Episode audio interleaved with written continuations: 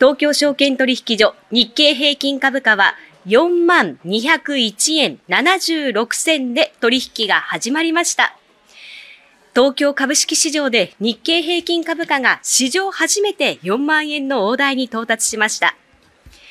週明け今日の東京株式市場で日経平均株価は取引時間中として史上初となる4万円の大台に乗せました。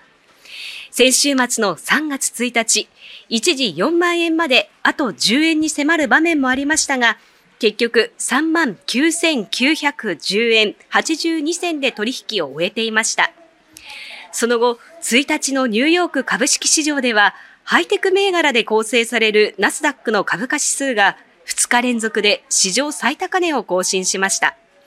この流れを受け、週明けの東京市場でも取引開始から買い注文が優勢となり、4万円の大台に乗せた形です。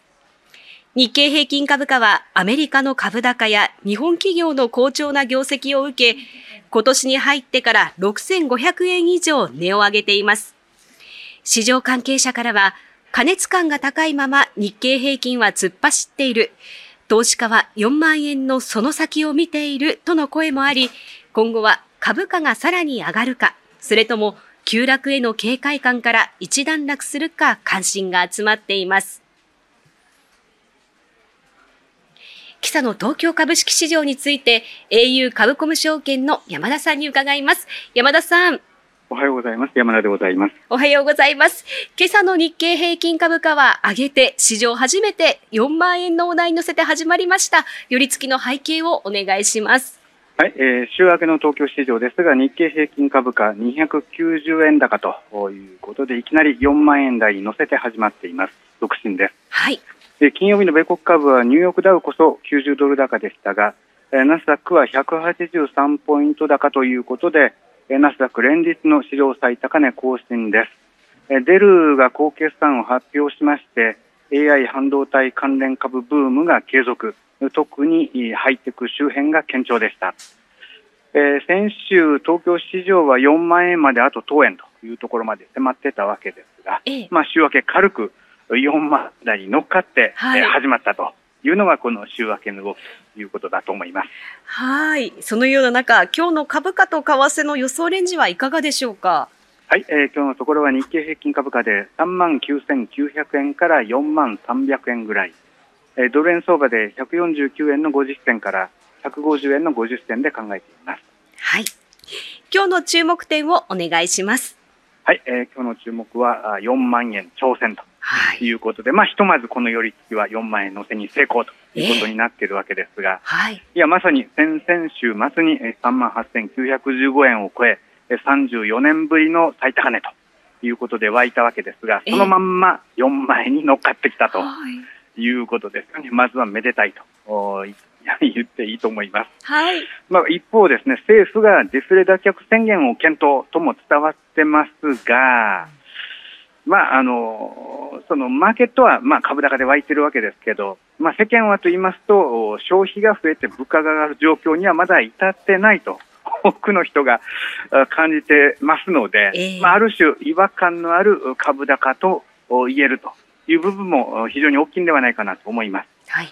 特にですねその早すぎる金融政策の転換とかあるいは緊縮財政に逆戻りみたいなことがあれば現行のその景気回復の腰を折りかねませんので、ここはちょっと真に判断していただければというふうに思います。はい。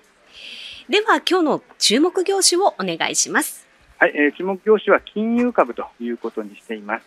まあ、先ほどもちらり申し上げましたが、足元の株高っていうのは、その AI ブームで半導体関連、あるいはハイテク、そこら辺りの株価が独走しているという状況にあります。まあ、そればっかりに依存した株高ということであるならば、あまあ、継続性にも疑義を生じざるを得ない、あるいは相場的にも脆い可能性がありますので、ええ、まあ、それ以外もそれなりに上がっていくというような状況の方がむしろ好ましいと思います。で、まあ、足元そのデフレ脱却宣言が近づいているということを先ほど申し上げましたが、まあ、その金利が上がるような景気回復ということは当然好環境ですので、銀行、保険、証券、えそういった業種も業績が今後良くなっていくであろうという期待感が出てこようかと思いますし、はい、え何よりこの3月っていうのは期末の配当権利取りということが行われるはずで一定程度その新 NISA の新資金もそのような動きを見せると期待されますのでその安定した株高のためにもですねその金融株高も期待したいなというふうに思います。はい今週もいろいろとイベントが予定されていますけれども、見通しについてはいかがでしょうか？そうですね、今週はあ木曜日に ECB 理事会、金曜日にアメリカの雇用統計が出てくるわけですが、